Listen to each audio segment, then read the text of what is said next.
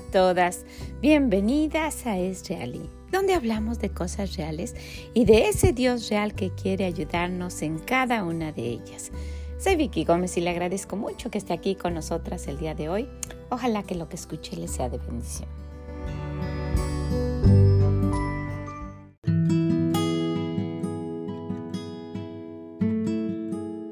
Hola, ¿cómo está? Gracias por acompañarnos, por estar aquí este momentito en este mes tan ocupado, ¿verdad? Si usted tenía planes para este 2023, déjeme le digo que quedan 26 días y solo 18 días para la Navidad. Entonces, pues tenemos muchas cosas pasando, pero le agradezco que haya tomado este momentito. ¿Verdad que sí? El día de hoy estoy sacando todas aquellas cositas que fui comprando para los regalitos de Navidad y pues ya vamos a tener un día especial para arreglar regalos. Fíjese que tal vez lo he compartido anteriormente, pero eh, mi esposo y yo hacemos como una fiesta dentro de estas fiestas. Entonces, si nos faltan cositas, nos hacemos un día especial, vamos de compras y, ya llevamos nuestra lista, vamos en busca de cositas específicas y luego vamos a cenar. Y luego otro día arreglamos regalos. Eh, hace sus cosas, trabaja, hago mis cosas y nos citamos a tal hora eh, en la mesa del comedor y arreglamos regalos, tomamos café, tomamos, este, bueno, él come galletas y, hacemos antojitos o como unos nachos o cosas así para estar haciéndolo. Y es un tiempo muy hermoso. Busque un momento especial para hacer siempre algo divertido, algo que, que le traiga recuerdos bonitos. Esas son nuestras tradiciones personales. Tenemos tradiciones con la familia, pero estas son tradiciones personales.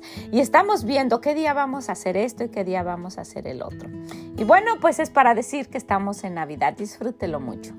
Ojalá que así sea, que tenga ese espíritu que tanto la gente menciona y solo es el espíritu de nuestro Dios, ¿verdad? Que estamos celebrando que Él nació, que vino a este mundo y que gracias a eso nosotros podemos pasar una eternidad en el cielo. Qué regalo más grande, ¿verdad?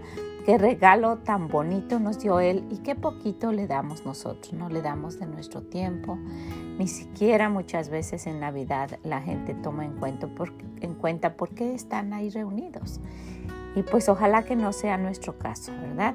Nuestro caso es todo el, todo el tiempo, todo el año tener gratitud en nuestro corazón, que sea un día de dar gracias y cada vez, cada vez que uno pasa por su palabra, recordar que tenemos a un gran Dios que es real y quiere ayudarnos en cada una de las cosas que nos pasan. Bueno, todo para decir, gracias por estar aquí y tenemos el día de hoy el Proverbio 5.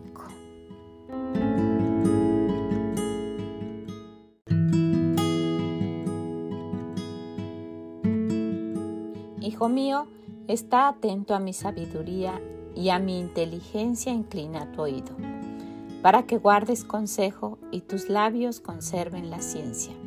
Porque los labios de la mujer extraña destilan miel y su paladar es más blando que el aceite, mas su fin es amargo como el ajenjo, agudo como espada de dos filos. Sus pies descienden a la muerte, sus pasos conducen al Seol. Sus caminos son inestables, no los conocerás, si no considerares el camino de vida. Ahora pues, hijo mío, oídme y no os apartéis de las razones de mi boca. Aleja de ella tu camino y no te acerques a, a la puerta de su casa, para que no des a extraños tu honor y tus años al cruel. No sea que extraños se sacien de tu fuerza y tus trabajos estén en casa del extraño, y gimas al fin cuando se consuma tu carne y tu cuerpo y digas, ¿cómo aborrecí el consejo y mi corazón menospreció la reprensión?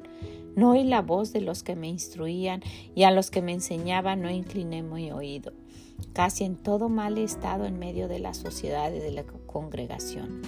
Bebe ahora de tu misma cisterna y los raudales de tu propio pozo se derramarán tus fuentes por las calles y tus corrientes de agua por las plazas. Sean para ti solo y no para extraños contigo. Sea bendito el manantial y alégrate con la mujer de tu juventud. Como sierva amada y graciosa gacela, sus caricias te satisfagan en todo tiempo y en su amor recréate siempre. ¿Y por qué, hijo mío, andarás ciego con la mujer ajena y abrazarás el seno de la extraña? Porque los caminos del hombre están ante los ojos de Jehová, y él considera todas sus veredas. Prenderán al impío sus propias iniquidades, y retenido será con las cuerdas de su pecado. Él morirá por falta de corrección y errará por el, lo inmenso de su locura.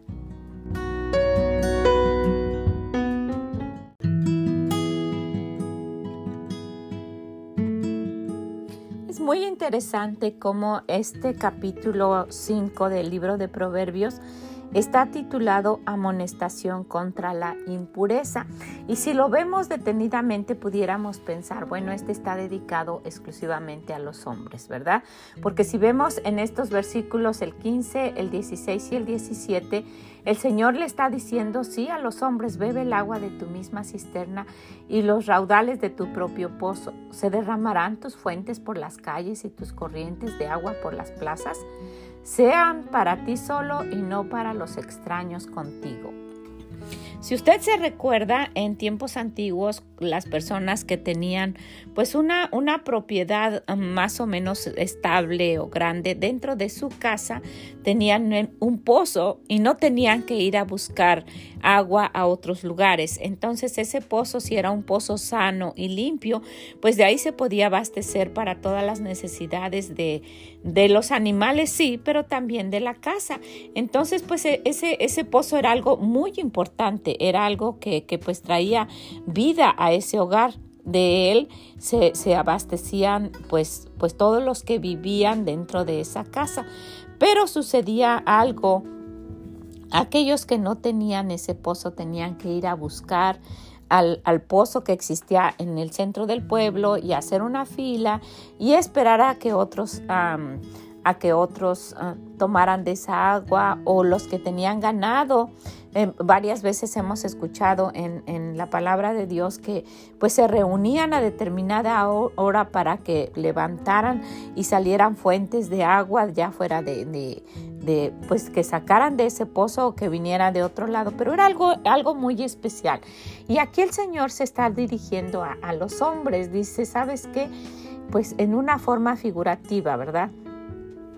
Tú ocúpate y deleítate con lo que tú tienes en casa. Bebe el agua de tu misma cisterna y los raudales de tu propio pozo. Y luego dice, se derramará tus fuentes por las calles y tus corrientes de agua por las plazas. Andarás tú ah, ah, pervertiéndote y andando ah, por, otros lados con, con, otras mujeres y luego le dice, no, ¿verdad? Dice, sean para ti solo y no para el extraño contigo. Le está hablando directamente. Pero después de eso le, aconseja el Señor y pues aquí de parte del escritor del libro de Proverbios le aconseja algo muy especial. Le dice, mira, sea bendito tu manantial y alégrate con la mujer de tu juventud. Sea bendito lo que tú tienes solo para tu esposa. Como sierva amada y graciosa Gacela, sus caricias te satisfagan en todo tiempo, en su amor, recréate siempre. Entonces vamos a decir, bueno, si en esta reunión nos reunimos puras mujeres, ¿por qué estamos hablando de esto?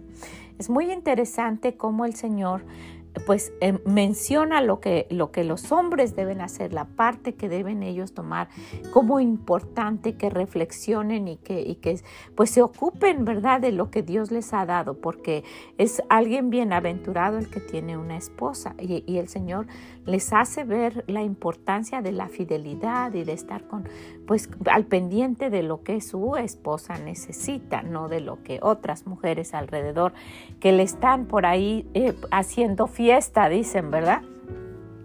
Pero si nos ponemos a analizar estos versículos, y son los que nos llaman la atención el día de hoy, el 18 y 19, sea bendito tu manantial y alégrate con la mujer de tu juventud como sierva amada y graciosa Gacela.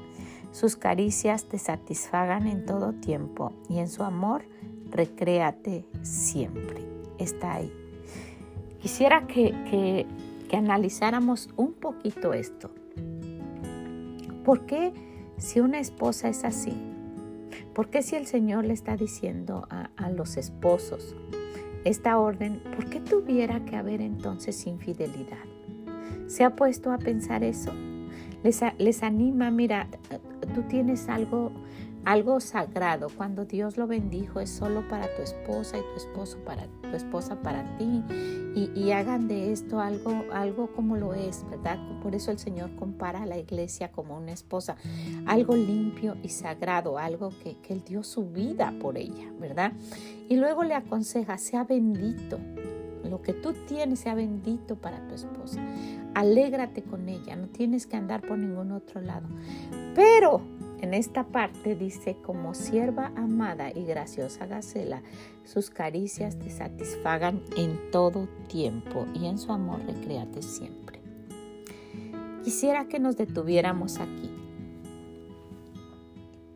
y lo leyéramos otra vez. Como sierva amada y graciosa Gacela, sus caricias te satisfagan en todo tiempo y en su amor recréate siempre. ¿Será que el Señor está llamando nuestra atención porque ni nos comportamos como sierva amada, menos como graciosa gacela, y lejos estamos de ser cariñosas? Y dice en todo tiempo, y ser cariñosas siempre. Es muy triste, pero esta es la realidad. Hay mujeres que son cariñosas cuando quieren algo. Qué feo este, siquiera mencionarlo cuando hay alguna conveniencia.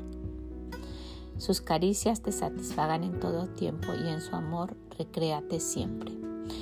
Y si vemos lo contrario, ¿verdad? Dice una mujer que, dice como sierva amada que no es nada, nada agradable, nada, nada ah, atenta, nada cariñosa, ¿verdad? Que, que, siempre está enojada, que, que siempre esté exigiendo más y más y más, pues entonces podríamos caer por esa razón. Por esa razón, los hombres necesitan escudarse en algo y, buscan en otra parte.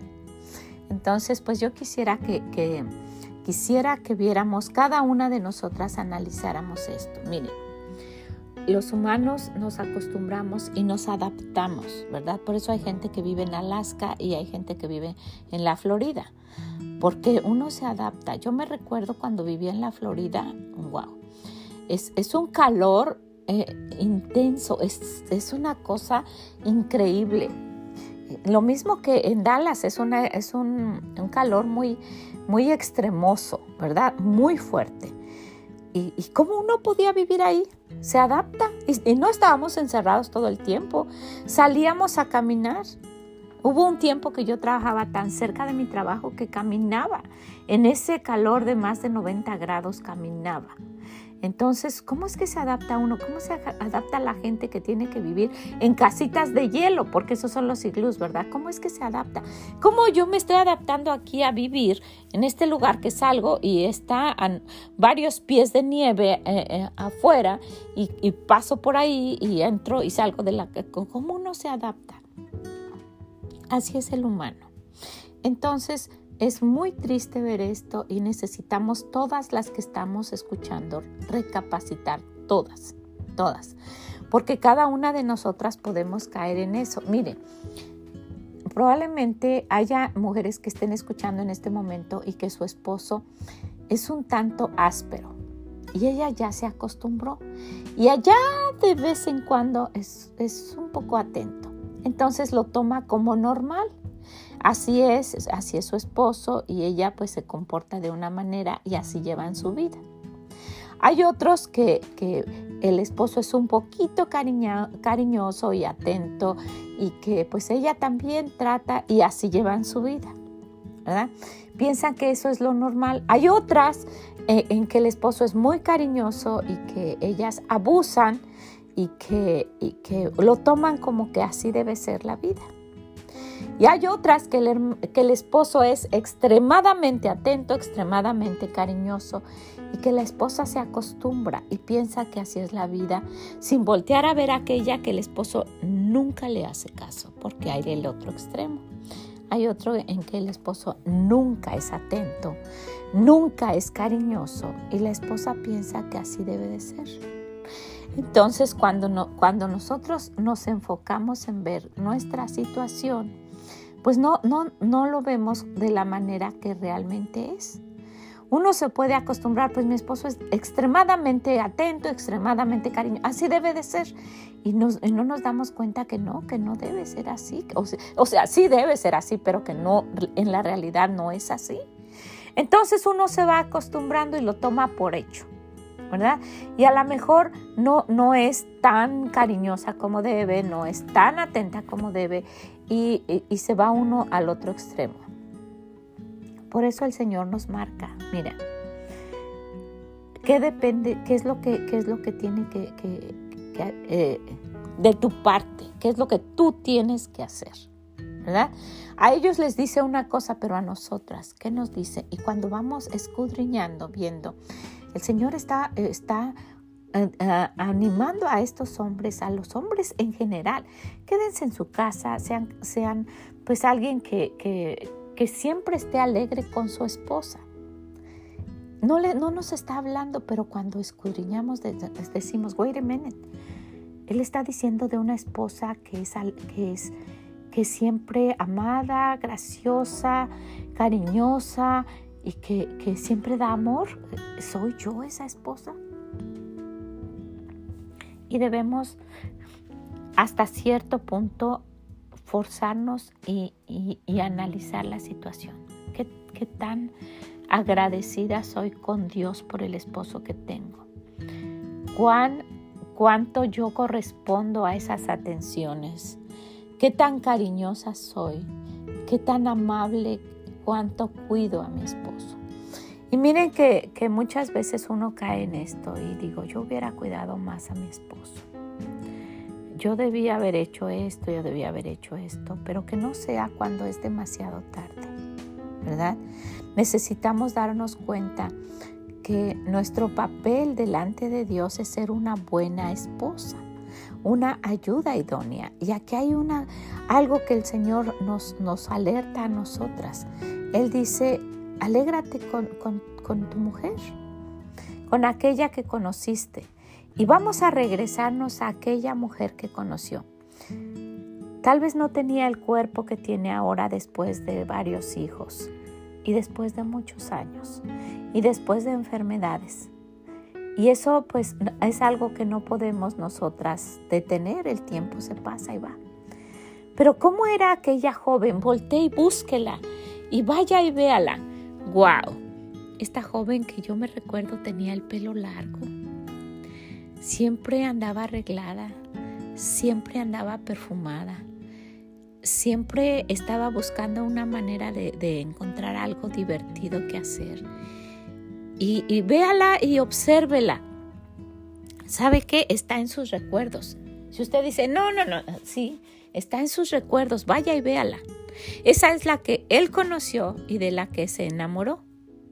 Y luego cuando usted estaba enamorada en ese tiempo, a lo mejor no se comportaba como se comporta ahora. Era más cariñosa, más agradable, más risueña. Y déjeme hacer un paréntesis aquí. Podemos nosotras ah, tomar de esa, de eso, eso que dio natural el Señor, que es la risa y que es el gozo. El gozo se nos puede ir por diversas, diversas ah, situaciones. Enfermedad, pérdida de un ser querido, situaciones, infidelidad. Usted nómbrela, ¿verdad? Son infinitas las razones por las cuales se, va el gozo. Pero el verdadero gozo lo da el Señor, no la situación. Él da ese gozo y esa paz que, que uno sola no puede tener. Entonces a lo mejor aquella joven aquella joven que fue la mujer de su juventud, pues a lo mejor no había pasado lo que ha pasado esta mujer ahora. Ella era alegre, tenía gozo, pero no tuvo, no tenía los problemas que, que se han suscitado a través de los años. Pero el Señor nos dice, alégrate con esa mujer de tu juventud. ¿Por qué no tratamos de encontrar a esa mujer de nuestra juventud. Vamos a ver qué tenía esa mujer que hizo que nuestro esposo se fijara en ella. No podemos cambiarlo a Él, no podemos, eso es de Él con el Señor, no se puede. Pero sí podemos ir a buscar a aquella mujer de la cual Él se enamoró y ver qué es lo que podemos rescatar de ella para que Él siempre, siempre quiera estar alegre con esa mujer y no tener que buscar a otra que tenga esas características que llamaron su atención en ese tiempo. ¿Qué le parece?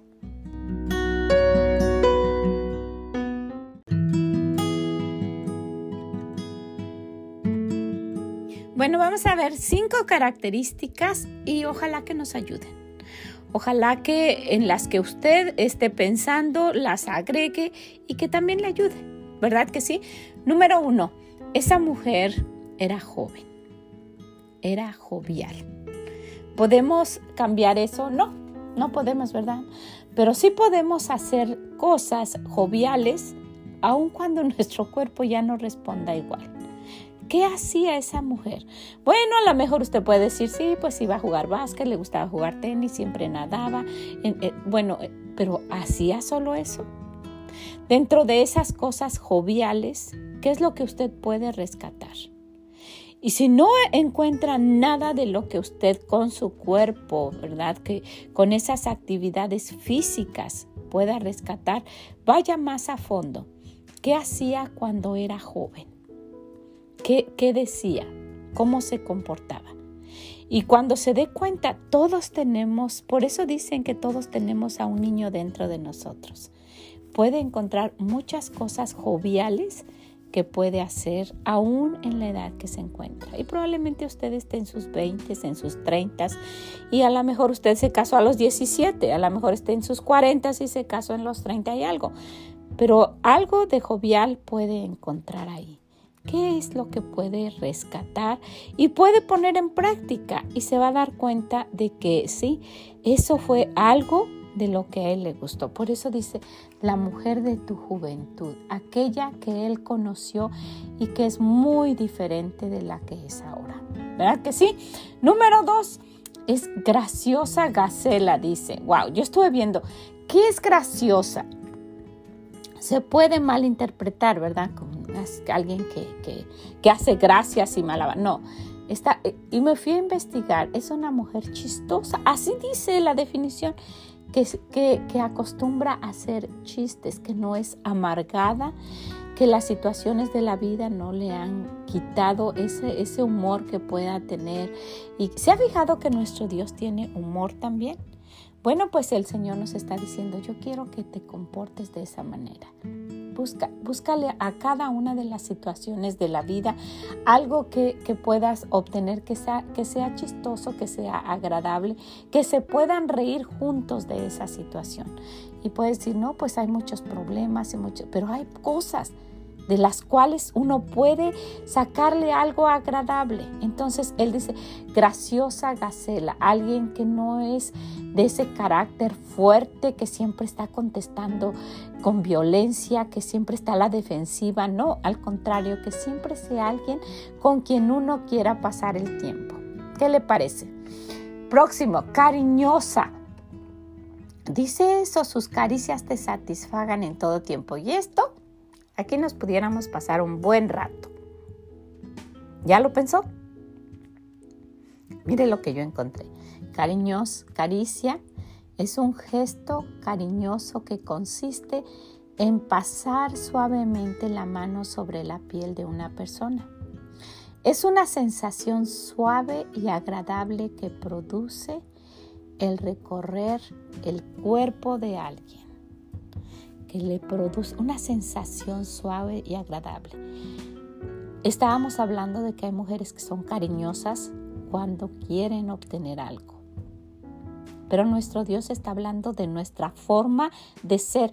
Alguien cariñosa que siempre, ¿cómo te fue? ¿Cómo estuvo tu día? Ven, siéntate aquí, vamos a comer juntos. Alguien que su voz, ¿verdad? Un, un tono de voz cariñoso, que cuando salga el tono de voz sea algo que acaricie hemos perdido eso. Aquella joven lo tenía, ¿se recuerda? Podemos rescatarlo y cambiar. Yo en, el mundo cristiano veo mujeres ásperas gritando y ofendiendo y, y hablando con un tono tan áspero que raspa el solo escuchar. Imagínense vivir con alguien así siempre, ¿verdad? Con razón dice que eh, que necesitan buscar a alguien, pero esa es una, esa es una excusa de, barata, ¿verdad? Porque él también necesita trabajar en algo. Pero ¿cuál es nuestro comportamiento? Podemos buscar algo de lo cariñoso que teníamos antes y cambiarlo para este momento. ¿Qué le parece? Número cuatro, en todo tiempo. Y esto sería algo que, que nosotras pudiéramos eh, tomar en cuenta. Estas características, dice, sus caricias te satisfagan en todo tiempo. Y luego el Señor lo recalca, y en su amor recréate siempre. O sea que el Señor está hablando de que esta situación debe ser constante. No de vez en cuando, no ahorita porque terminó de escucharlo, no, que, que no, que, que, digamos, quiero ser de esa manera y esa es la manera que va a cambiar mi situación y que vamos a tener un pedacito de cielo aquí donde estemos. Porque el número 5 dice que si esta mujer se comporta de, esa manera todo el tiempo, pues va a ser el resultado que, pues que, el Señor está ordenando a estos hombres. Pero, ¿qué pasa? Que no, lo que no lo queremos hacer todo el tiempo porque no lo tenemos en nuestro corazón. Ahora, el Señor habla de esto, sí, el Señor habla de eso. Necesitamos tomar esa decisión. Tome la decisión. Ese es nuestro último punto. Tome la decisión de mostrar el amor de Dios, ese amor que Él nos ordena en el libro de Primera de Corintios, capítulo 13, a partir del versículo 4. Vamos a leer todo el capítulo, pero esto solo vamos a especificar esto. El amor es sufrido, es benigno, el amor no tiene envidia, el amor no es jactancioso, no se envanece, no hace nada indebido, no busca lo suyo, no se irrita, no guarda rencor, no se goza de la injusticia, más se goza de la verdad. Todo lo sufre, todo lo cree, todo lo espera y todo lo soporta. ¿Es difícil? Sí, muchas veces es difícil. Y si usted está escuchando y ha pasado cosas que le han dolido muchísimo, es difícil, ¿verdad? Y si está pasando ahorita algo que le ha lastimado, que, que, se ha sentido defraudada, decepcionada, sí, es difícil. Es difícil, pero no estamos hablando de nuestras fuerzas, estamos hablando de lo que puede hacer Dios a través de nosotras. Y nos toca tomar la decisión de hacerlo tomar la decisión de mostrar ese amor que Dios da y que dijimos anteriormente todo el tiempo. Dios nos ama así todo el tiempo. Nuestro trabajo es reflejarlo a los demás todo el tiempo. ¿Va a haber engaño? Probablemente sí. ¿Va a haber decepción? Probablemente sí. ¿Va a haber momentos en que usted no quiera mostrar esto? Probablemente sí, muchas veces pero es por eso la razón de tomar esa decisión de hacerlo. ¿Qué le parece? Lo demás no nos corresponde, cada uno es responsable de sus actos, de sus hechos, de la relación que, tiene con el Señor y ahí no podemos hacer nada, ¿verdad? Nuestro trabajo es ayudar y orar. Fíjese que el Señor nos ha dado una visión a todas las esposas una visión diferente. Uno puede ver desde una perspectiva diferente las cosas y puede darse cuenta de detalles que, que, se pueden sentir hasta escondidos, como que no se ve. Pero Dios hizo eso en nosotras. Entonces cuando, cuando veamos eso, nuestro trabajo es ir con el Señor, orar, pasar tiempo, poner a nuestro esposo a los pies del Señor y dejarlo. Él necesita hacer los cambios, nosotros no podemos hacerlo. Y si no quiere hacerlo, va a ser sus consecuencias con el Señor. Pero ¿qué hay de nosotros? ¿Podemos, eh, podemos llevar a cabo eso? Sí, sí podemos. Sí, con la ayuda de Dios se puede tener una actitud jovial, con, una, con un carácter más agradable, chistoso, cariñosa, ¿verdad? Y que sea en todo tiempo con, tomando la decisión de hacerlo. Bueno, pues la dejo con este proverbio para que usted lo vea, para que usted lo analice, para que vaya y lo lea muchas veces y le diga al Señor, dime a mí qué es mi parte, qué es lo que me corresponde a mí, para que esto le sea más fácil a mi esposo. ¿Qué le parece? Ojalá que así sea. Ojalá que lo quiera hacer y que eh, ore para que el Señor le diga exclusivamente los cambios que tenga para cada una de nosotras y especialmente para usted. Que el Señor le bendiga grandemente y nos escuchamos en la próxima. Bye bye.